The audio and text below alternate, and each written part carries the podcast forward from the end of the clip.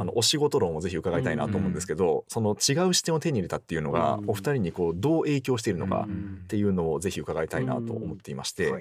ですか？じゃあまず先に柳沢さんから伺いたいんですけど、あのまあ、結構そのアメリカで、その絵を描いて友達とコミュニケーションを取った、で一方で日本では結構怖い思いをした、でそのあたりですよね、まあ、美大に入られてっていう、ね、はい、だと思うんですけど、うん、どうですか？そのそのあたりのこう10代の頃の経験って、うん、その後どう影響したっていう何か思うことってありますか？そうですね。あの地続きなのは、やっぱりアイデンティティがやっぱ一つしかないというか、うん、なんか人と違うことをするとか絵が描けるっていうのがアイデンティティで、はい、僕はグラフィティに行ったんですよ。DJ じゃなくて。でやっぱり一泡吹かせたい気持ちっていうんですかね、えー、僕はギークだけど、はい、なるほど。ヒップホップっていうこういう自分に全くないカルチャーがあってこれにはサンプリングっていう文化があって、うん、グラフィティっていう文化があってこれ俺多分できるぞみたいな感じで、うん、でやっぱりそこからカーストの逆転を狙うじゃないですけど、えー、でグラフィティやりだしたら、まあ、イベントもやりグラフィティのイベントやってでそれこそ DJ の人とかラッパーの人とかとつながってみたいな時に、うんうん、あなるほどみたいな。これこれってギークってもしかしてめっちゃ強いんじゃないかなって、うん、結局サンプリング元をどれだけ持ってるかが人との差異になって強さなんだなっていうのがあって、だから僕はその10代の頃はその、まあ、絵を描けるっていうアートとあとまあ、無理やりこじつけですけどやっぱヒップホップのサンプリングっていうのはめっちゃ、うんうん、めっちゃ今でも影響を受けてます、ね、うんうんうん、なんかすごいベタですけどよくあの企画とかで、はい、なんかあのスイカとしようじゃないですけど、例えばなんかポジティブな企画があったら、うんうん、わざとネガティブな、うん、あの、はいはいはい、コピーを入れるみたいな、えー、でもサンプリングじゃないですかそれは、ね、なんかブレイクビーツにあの、うんうん、ジャズ入れるじゃないですけどその甘いものに辛いものみたいな、えー、バランス感覚みたいなのはやっぱり今でもめちゃくちゃ使ってる気がしますね。はい。まあ、まさに今ショーの話をしようとしてたんだけど、はいはい、その時の DJ の話で言うと、はい、やっぱりこう同じジャンルで、まあ、若いドイツ人の子が組むセットで、やっぱりまあまあ、特にドイツだったっていうのもあるんですけどやっぱめちゃくちゃ王道なんですよね、テクノだったらテクノで。すごいやっぱ原理主義的なテクノをやってくるしドラムベースだとドラムベースでいった時に、僕やっぱりちょっと色物じゃないですか。やっぱ日本人でアジア人でやってる時に、まあ、どっかやっぱり彼らと同じことをやってた時に絶対浮上できないっていうのがあるから、もう本当にバキバキのドラムベースになんか一瞬演歌のエレメントさっとインサートして戻すみたいな、だからそういう工夫ってはなんかしないと絶対に同じ土俵で張り合っても、結局また欧米のカルチャーにのっとってやってるものを欧米人と同じ作法でやってるとまあまあまあ、多分平均点がそれ以下になっちゃうっていうのはなんか多分ずっと持ってることではあって多分映像とか編集とかもなんかそこは似たような考え方でやってる気がする。なんか田辺さん多分その感覚が僕すごくあのなんですかね勝手にシンパシー感じてるっていうか、ウェルメイドなものに価値がある人もいるし、はい、あとやっぱフレッシュなもの。あそのブレイクビーツの間に演歌を入れるっていい悪い以前にフレッシュじゃないですか。そのフレッシュなものに価値基準を持ってる、まあ、人とかあとは広告もそうだったような気がするんですけど、うん、なんかそういうのがやっぱ形成された気はしますね。それが一番僕大事みたいな気はしますね。そうするとやっぱりあの蓄積してきたもの、自分が経験してきたものっていうのがこう組み合わせることによって価値が発揮されるんだってことに、うん、まあ、ある時に気づかれたってことですかね。そうっすね。なんかうん MPC 的中か、うん、なんかこれとこれを混ぜると、世の中にないなみたいな、っていうなんかざっくりとした感じって言ったらいいんですかね。はい、それが最も尊いっていう感性になったって感じ。です、ね、はあそうなんですね。さっき話したあの「ガーディアンズ・オブ・ギャラクシー」もスペースオペラなのにジャクソン5がかかってるっていうのに価値があるし、タランティーノの映画も多分そうだと思うんですけど、はい、ウエスタンの形をとってるけど、うんうん、えっと、やってることは、まあ、香港の,、はい、あの、ね、カンフームービーをサンプリングしてるみたいなところが、その価値基準っていうんですかね、うん、形成された。とも言える。ああ、面白いですね。なんかこう受け手としてその価値に気づくことは多分あるんですよ。でもその作り手側としてってなった時にその価値に気づけないことはよくあるなと思っていてつまりさっき田辺さんがおっしゃってたようになんか欧米人に肩を並べて同じことをやってたら意味がないと言ってたかちょっとあれなんですけども違うとこでやんないとその価値が価値として生まれないみたいなとこって、ある種こうすぐ見切りをつけられるというか、うん、普通の人はなんかここで戦っちゃってが普通なんだけどそこの土俵に行かないで違うところの価値をある種早く見つけて、うん、そこにこうそれが価値なんだって思っているっていうところの強みってクリエイターならではだなって思いましたね。うん、面白いですねこの話僕すごい改めて自分の性格が本当面倒くさいなと思って今、はい、考えながらそうそうですか。なんかそのその欧米人と例えばあの広告クリエイティブでもいいんですけど、うん、例えばカンヌで日本が受賞する時の作品の傾向とか見ると、まあなんだろう思いっきりクレイジージャパニーズだねって言って、まあ、半笑いだけどちょっとブロンズやるかみたいなやつあるじゃないですかね。これ僕ねそんなに好きじゃないんですよ。でそれまあもちろん一つのやり方、あの浮上するやり方だと思うんだけど何年か前まではむしろ逆に欧米と全く同じ方法論にのっとって例えば受賞をするみたいなことをすごい目指してて、まあ、それたまたまできたやつがいくつかあったんで、あのそこからまたちょっと今あの自分の日本人としてどういう個性をそこにプラスオンするのかってところに行ったんですけど、なんかあのやっぱ日本らしさってどう世界で出していくんですか？僕すごく聞かれることが、うん、のクライアントさんにも聞かれるし、はい、あのだけどなんか安直に日本で勝負したくないなっていう気持ちと、日本ならではのものを、マイノリティとしてのものを持ち込みたいっていう気持ちと、割と両方、まあ、結構そのフェーズによって行ったり来たりしてるというか,、なんか最近は日本を持ち込みたいフェーズには僕なってて、あのこの間グッチさんとやったあの、そのバンブーのバッググッチのバンブーと竹取物語みたいなのがなんか時代の流れもあってマイノリティの文化を大きいブランドが登用するんじゃなくて本当に真剣に向き合って取り入れていくっていう、まあ、特にアジアは大きい流れがあるんでそういう時はもう本当に積極的に日本をローカルな誰も世界中で知らない物語を使ってやりたいとかはあったんですけど結構時期によってですね。本当に。今の話すごいあの面白いですしちょもうちょっと詳しく伺いたいなと思うんですけどそのもともとはやっぱりこう日本的安直に自分が日本人だから日本的なものをっていうのにやっぱり抵抗感も覚えていたんですか？覚えていましたね。なんかこれはもう本当に自分でも面倒くさいなと思うんですけどやっぱりこう堂々と欧米の土俵で、はい、ウィアードな日本人じゃなくて、うんうんはい、だからレイ・ナボトさんとかって、はいはいはい、すごく欧米の土俵と立ち振る舞いで、えー、あのクリエイティブやられてたと、まあ、テクノロジーももちろんあるけど、でああいう人って本当に少なくてやっぱりどこか、あのちょっとそこに照れがあったりとか、あのまあ、僕は欧米人じゃないんでみたいな。はい。僕例えばもうプレゼントがジョブスのものまねみたいな。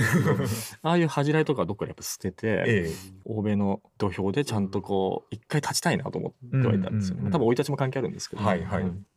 そこからでもあれですよね。今はまさにこの私もあのグッチのキャンペーンについて拝見したんですけど非常に日本的じゃないですか。そういうふうにこうやっぱ心境の変化っていうのがあったんですか？そうですね。ちょっとだから今はどれだけローカルなものを世界に変換するかに今すごく興味があって、で多分そのグローバルな流れとしてもあのそういう流れが非常に強くなってこれはファッションも音楽も、はいはいはい、あの映像もそうだと思うんですけど、うん、なんかもうアンチグローバリズムというか、えー、あのにちゃんと今なってきてはいるのである程度、はい、あの非常にやりやすくなったというのもあります。うん。だ結構そのなんでしょうねあのオリエンタリズムでは物珍しいものをあの主流である欧米から見た物珍しいものではなくてちゃんとそこで蓄積してきた価値に目を向けられてるっていうようなそういう流れになってるんですかね。あそうですね、ある程度そうだと思います。うんなんか柳沢さんの作品とかも、はい。はい、僕もちろんその日本の文化の文脈を、僕を踏まえてるものもある,、あると思うんだけどやっぱり日本人ディレクターのけたぐりみたいな感じで全然ない。じゃないですか。今なんか聞いててめっちゃ思い出してたことがあったんですけど、うん、うまく言える気がちょっとまだしてないんですけど すごい言いたくて、うん、僕も田辺さんと似たような感覚があってなんか言語化できないんですけど、うん、まあ例えばですよナイキのワールドキャンペーンもスーパースターが出て何億もかけたっていうあのシリーズと日本人が戦わなきゃいけないってなった時日本人のやれるやり方っていう作品があるとするじゃないですか。それはまあそのスマートにやるってことだと思うんですけど、なんかそれいつも見てて学生の時とかもなんか納得できなくて、言語化できなかったんですけど父親が今家具職人やってるんですけどどこだっけ？どっかの国にその漆の修行とあとなんか家具のなんかの修行でなんか行ったんですよ。はい、でなんかこう団体で8人ぐらいの、まあ、こう年齢バラバラの人たちと一緒になんかこう修行するんですけど、うん、日本人がうちの親父入れて3人ぐらいいてで課題が与えられるんですけどそれとかめちゃくちゃ上手にできるんですけど、うん、なんか海際のなんか崖みたいなところに連れてかれて、はいはい、この崖にあると一番いいと思う美しいものそれは別に椅子でもいいしテーブルでもいいし、うん、もう何でもいいんだけどそれを自由に作ってくださいって言ったら、うん、作れなかったんですってうちの親父含めて。で帰ってきて、はい、めちゃくちゃへこんでて、うんうん、なんかこんな人間になっちゃったんだってショックだったこんな人間になっちゃったんだ、要するに、限られたいわゆる課題、うんうん、制約の中だったら何かを考えて作れるだけど、うん、好きにやっていい、うん、う美しいものを作ってくれって言われたら何もできない人間になってしまったっていうのがめちゃくちゃ親父が帰ってきた時へこんでたのを大学の時見てて、うん、なんか俺それに近い感覚があって、いやそれはいろいろあるかもしれないけど鼻から諦めなくてもいいんじゃないかなと思ってそのいやナイキのワールドキャンペーンみたいなのやりたかったらやればいいじゃんみたいな。で田辺さんのあそのちょっと同じ例になっちゃうんですけど家具屋とかは、はい、真正面から言ってるじゃないですか。そのクオリティを諦めないっていうか、だからこれが多分ぐっと僕は来ちゃうというかそのクレバーにやるとかじゃないよなってそのもの作るってクレバーにやるってことじゃないから。うんうんうん、っていうのはなんかその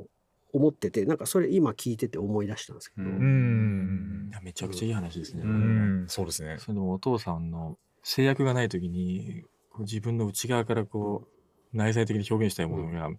あれ何もないかもっていうね、ものってでも広告周りに従事してるクリエイターはなんか誰しもが一瞬思うことありますよね。いつの間にか課題解決マシーンになっちゃってるみたいな。あわかるわかるそうですよね。タイムの企画全くないですよね。あの全く課題解決っていうかなんかそのもうちょっとありますって。あまああるんですけどでもね根源的なとこは譲らないじゃないですか、ね。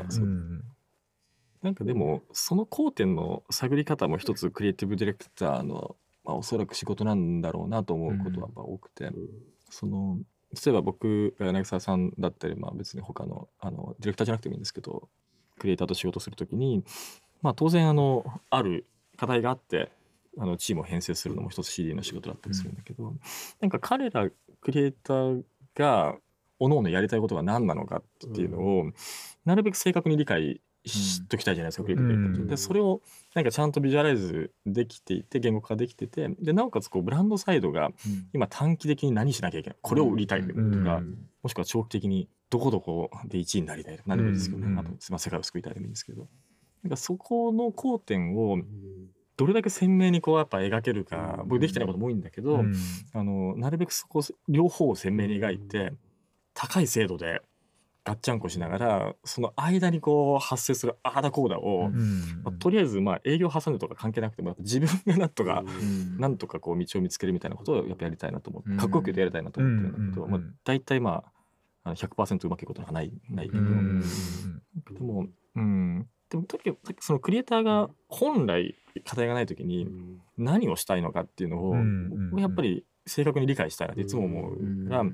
あの多分僕結構柳沢さんと仕事してる時も企画の話もするけど、うん、なんかそれ以外のお互いやりたいことってなんだっけみたいな話をするのが楽しくって、それがあるとだったらこの仕事でこういうふうに活かせるんじゃないかっていうことが思いつけるから、まあ、結果倉さんになるといいなためになるといいなと思うんですけど、ね、それ、まとまりがない話。いやいやいや。でも確かにその課題というか、その要求に応えていくっていう話と、その内なるもの、やりたいことやっていくって、結構似て非なるものですよね。で確かにその片方だけに陥りがちなんだけど、ただそれだけではやっぱりこう作るものが限定されてしまったりとか、どこかで壁にぶつかってしまうそういうことが起きるんですかね？難しいですね。今今聞いててものすごい難しい話になっちゃったなと思ったんですけど そう、僕はディレクターっていうセクションでやっぱ田辺さんはクリエイティブディレクターってセクションだなって思ったのがやっぱクリエイティブディレクターは今言ったみたいに全てのバランスを取った上でちゃんと見た人の心が動くものにしなきゃいけないって、うん、さっきおっしゃられた課題と内なるものって似て非なるものなんですけど、はいうんうん、内なるものがない限り人の心は絶対に動かないんで、うん、その課題はクリアしなきゃいけないけど絶対に人の心を動かすための動線は確保しなきゃいけないっていうのって、いやままだ人類は 解明できてないと思うんですけど、はいはい、それをこう CD の人はどの局面でもバランス取らなきゃいけないっていうのが難しいなと思いましたね。その、僕はセクションとして要求し続けることができるセクションなんで。いやこれがやりたいですこれがやりたいですこれはつまんないと思いますとか、はいはいはい、それをこう合気道は僕はできないんでだからこう、なるほどと思って、どうやってんだろうってちょっと これでもクリエイティブビジネスっていうことを考えた時に、本当に全てのビジネスにクリエイティビティはいるんだろうかっていうのを思うんですよ。つまりあのもっとその、まあ、それこそ、ね、AI じゃないですけどもっと機械的に処理してで別にそんな心が動かなくても購入するものって多分あるなっていう。かこれはあのどれが良くて悪いかって話じゃないんだけど、はい、単純に例えば僕がある日用品を買うときに俺心が動いたからこの買取シートを買うとか、まあ、配信も何でもいいんですけど、あの、が、が別にあってもなくてもいいかもしれないみたいなものが結構あるなと思っていて、僕はなんかそのクリエイティビティがビジネスにおいて必要な場所だったりとか、商品、ブランド、そのビジネスのオポチュニティがどこにあるのかっていうのをなるべく見てたいなと思っていて、そこに自分を置きたいなと思って。で、僕全部のブランドの課題解決が自分とかねその能力とクリエイティビティ解決できると全く思ってなくて、でも自分が関与することないしはクリエイティビティが関与することによって解決できる領域っていうのはどんどん少なくなってってるけど確実にあると思っていて。だから今後は僕多分そこの奪い合いに、あのどんどんなっていくんだろうなと思うんですけど、なんかね縮小してるような気がするんですよ、残念ながら。それって例えばクライアントさんが、まあ、田辺さん例えば CD の田辺さんに人の心を動かすようなコミュニケーションをお願いしたいです。って言うんだけどその実そうではなくてその人の心が動かなくてもいい案件だった場合ってあありますよねそういう時も。ありますね。そういう時ってどうするんですか？そういうのって。あのまあ基本的にはあんまりやらないあなるほど。自分の やりたいかやりたくないかがまず入るかもしれない、そうなんですよ、うん、でなんかたまたま多分今日はあの僕も柳沢さんも、まあ、割と長年やってきてる中で、まあ、こういうものをクリエイトするんだなっていうのが、まあ、ちょっと外から見えるようになってるじゃないですか。例えばまあ僕らに来ない仕事っていうのは確実にまあそうですね。確かに、はい、例えばその高級品、で僕が今ラグジュリーのブランドやってる時に、例えば自分が一着の服に、まあじゃあカーディガン45万です。みたいな、口さんでも、はい、どこでもいいんですけど、の時に、やっぱりそこに何らかのエモーションと思い入れがない限り絶対払わないっていうのは一つも非常に分かりやすい事例で、ある価格帯だったりとかね、まあそのお金が発生する時に、それ単に別に意味もなくこんな金額が出せるわけがない。だから絶対そこでは物語が必要で、そこは明らかにクリエイティビティが介在できるっていう、そういう非常に分かりやすいクリエイティブとビジネスのマリアージュっていうのは僕やっぱラグジュリーって一つ確実にあるし、他にもあると思うんですけど。なるほどね。どこにそのチャンスがあるのかを、まあ、見つけたいなっていう感じですね。うんえその先ほど1個前でおっしゃったそのどんどんそのクリエイティブが入る領域っていうのが狭まってるっていうお話、それはどういうあの背景があるんですか？まあでも、まあ、短期の KPI をねやっぱりこうなるべく早く効率的に達成しないといけないっていうのはもうもう全ての、まあ、ビジネスのね、あのまあ、一つの側面だと思うんで、でその効率化はまあどんどんどんどん、まあ、テクノロジーによって、まあ、速度が上がっているしまあそれで一旦短期の KPI を積み重ねていくと、まあ、ある種じゃあこのクォーターのビジネスは成立しましたとか、はいはいはい、あのこの年間のビジネス達成しましたっていうのが積み上がっていくんで、まあいらないんじゃないと思ってる方もやっぱいらっしゃいますよね。あの僕らはやっぱりそうなった時に本当にじゃあ愛される何かこう10年先？20年先に何かこう愛されるものをそのブランドが提供してるのかってとこまでの議論になれば、うんうん、そこにはある物語とミッションと、うん、一応存在意義みたいなものを、が必要になってくるからもう少しやっぱクリエイティブな、ね、余地があると思うんですけど、まあでもとにかく今積み上げて、うん、あの企業価値を高めて、まあ、変な話売っちゃいたいみたいな、あのビジネスもいっぱいあるじゃないですか。はい、でそういうところにどれだけ本当にみたいなクリエイティビティが求められてるのかっていうのもありますよね。あそっか、うん、だからより短期間で成果を上げるとか、まさにこうあの売却しちゃおうとかはそうだと思うんですけど、うん、あのスピードも速くだし期間も短くこう成果を出したいみたいな、うん、そういう思想が強まってるってことなんですかね。そうですね。なんか僕それもでも一つの競技だなと思っていて、えー、あのまあ、そこのアスリートになりたい人僕全く否定しないんですよ。はい、それはもうまあ、構造をしっかり把握して、うん、あの最適な手を打って、まあ、こう囲碁のように効率化を高めて、これは別に知的なゲームなんで、あのそれもある種のクリエイティブだと思うんですけど、まあ、ちょっと自分が思ってるクリエイティブとはまあちょっとジャンルが違うというぐらいのことですね。そうですね、それを突き詰めてプロになるのすごいかっこいいと思いますよ、自分に向いてないだけで。早いという競技ってことですね。そうそうなるほど。柳沢さんも今のその変化って、はい、あの肌身で感じられてますか？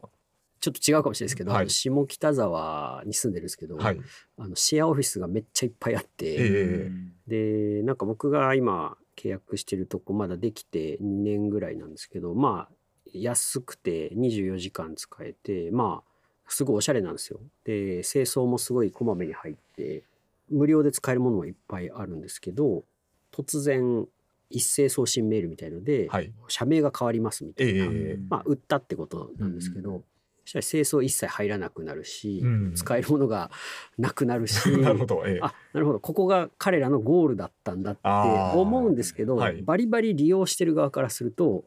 いやとはやっぱちょっと やっぱこう生活者としてはすごく悲しいのはありますけどね、うん、ちょちょっと今全然違う話。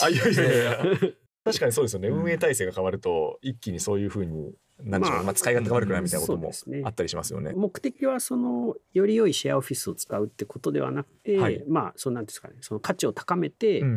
次のステップに行くために売るってことだったとは思うんですけど、まあそれ使ってる人たちからすると、はい、ええー、みたいな感じはあります、ね、あのディレクターとかその映像制作の立場で、そのなんでしょうかね、まあこれは割と短期間で何かこう成果を求められるなとか、そういう案件が多くなったなとかそういう変化って感じますか？それで言うと、まあ、さっきの田辺さんの話と近いんですけどそういう案件がやなかなか来ない、まあ、ある種自分のブランディングをしてるっていうのはあるんで、えっと、感覚としてはそういう影響は受けてないんですけど周りを見るとやっぱりすごく思います。はい、まあ早い結果を求められる以上に、やっぱり広告っっていうものにもう見切りをつけてる人たちの数がやっぱすごい多いっていうあディレクターの話ですよ。はいはいはい。はすごいあの感じるんですよね。うんまあ、海外もそうなのか日本だけなのかちょっと分かんないですけどでもすごい感じます。はい、広告に見切りをつけてる。そのそれはディレクター目線ですか？消費者目線で完全なディレクター目線。で。まあもうものすごいシンプルに僕の周りの同期とかが、広告のディレクターをやるよりも配信のドラマとか、はいはい、あとは配信じゃなかったとしても地上波のドラマとかの、まあああいうのってあの何人かでやるんですけど、うんうん、まあ、そっちに入って、まあ、2年先3年先までもそっちのスケジュールで全部埋めちゃうみたいなのは、俺の周りでもすごく多いです、ね、あコンテンツの方に行ってるっていうことまあ、そうですね。そうそうとも言えますね